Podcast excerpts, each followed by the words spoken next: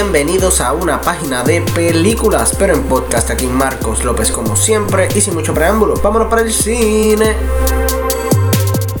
Bueno, mi gente, dos cosas. Primero, cuán buena es The Shining. Y segundo, estoy enfermo. Ay, Dios, ayúdame.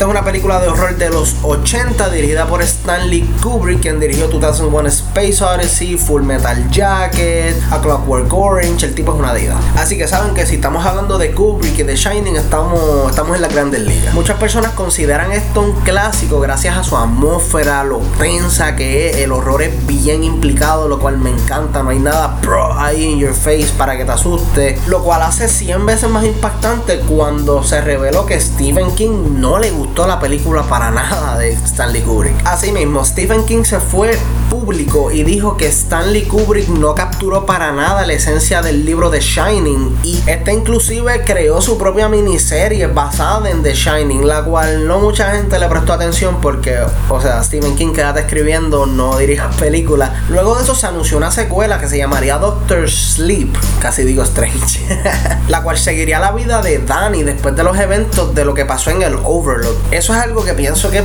bien interesante porque es un trauma bien fuerte por la cual este niño pasó en esa película y vale la pena desarrollarlo y ver cómo esto afecta a su vida adulta. Pero conociendo un poquito de The Shining y el trasfondo de Doctor Sleep, solo hace falta contestar una preguntita. Doctor Sleep, ¿vale la pena?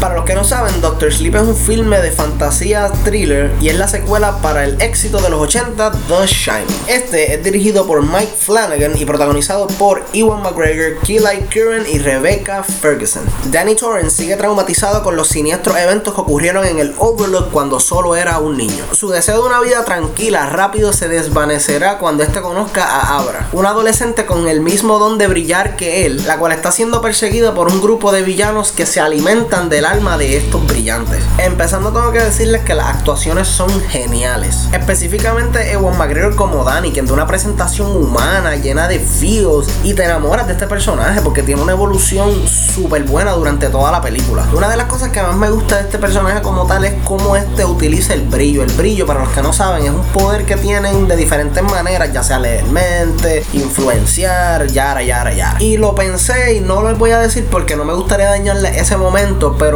la manera en la que este lo usa genuinamente lo hace tan cool, humano, sientes una empatía tan brutal por este tipo, es como que, ok, tú eres a fuego, loco, en verdad, te amo. Siguiendo con las estaciones, tengo que decirles que Kaylee Curran hace un trabajo brutal también. Nunca había escuchado nada de esta, nunca había visto nada de ella, pero me interesa verla en algún futuro porque esta la sacó del parque aquí. En ningún momento me sentí que intruía, porque eso es algo que pasa con los niños actores, a veces no son tan buenos, pero en esta película boom, fuera el parque. También me gustaría decirles que la tensión y la atmósfera que tiene el filme no se queda corta de la primera. Es muy buena y muy tensa. Me tengo que quitar el sombrero ante Mike Flanagan, que es un excelente director de horror. Este tiró hace unos años una película que se llamaba Oculus, la cual siento fue bien subestimada. Es una película que me tuvo al borde del asiento, los pelos parados. Si no la han visto, búsquenla. Oculus. Flanagan hace unos tiros magníficos en la película, lo cual aumenta la tensión. Y creo que si no hubiese sido por esa dirección, la película no hubiese sido tan perturbadora como fue. Claro, no piensen, digo, perturbador y, o sea, no es Serbian Film, obviamente, por Dios. Para terminar con los positivos, quiero decirles que la película tiene mucho fanservice para las personas que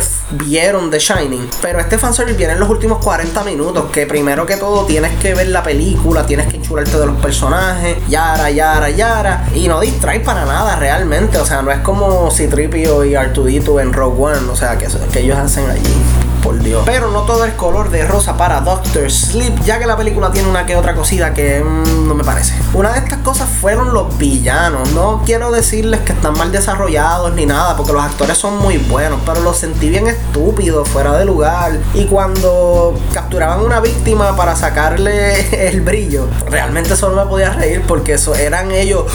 También quiero decirles que la película en muchas ocasiones se siente bien lenta y hay muchas escenas que realmente yo las vi es como que, ok, ¿por qué no avanzamos esto? Podríamos estar desarrollando otros personajes, un poquito más la relación de Obi-Wan con Abra, lo cual no estuvo mal desarrollada, fue excelente, pero en esas ocasiones que no hicieron nada, pues pudieron haberlo tirado ahí. Pero en resumen, Doctor Sleep es una película tensa y es una muy buena secuela para The Shining. ¿Es igual de buena que The Shining?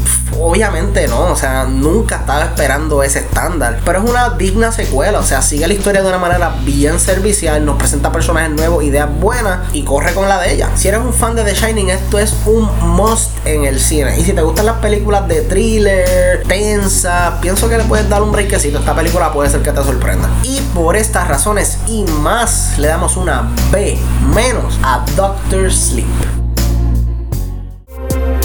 Y esto ha sido todo por el programa de hoy. Quiero darles las gracias a todos los que me están escuchando. Son los duros, se los he dicho antes muchas veces y no me voy a cansar de decírselos. Como siempre, si quieres contactarme, no duden en escribirme a una página de películas a gmail.com. Allá la orden. Y síganos en las redes sociales que son Facebook, MySpace, Instagram, Twitter. Si lo tienen, estamos ahí.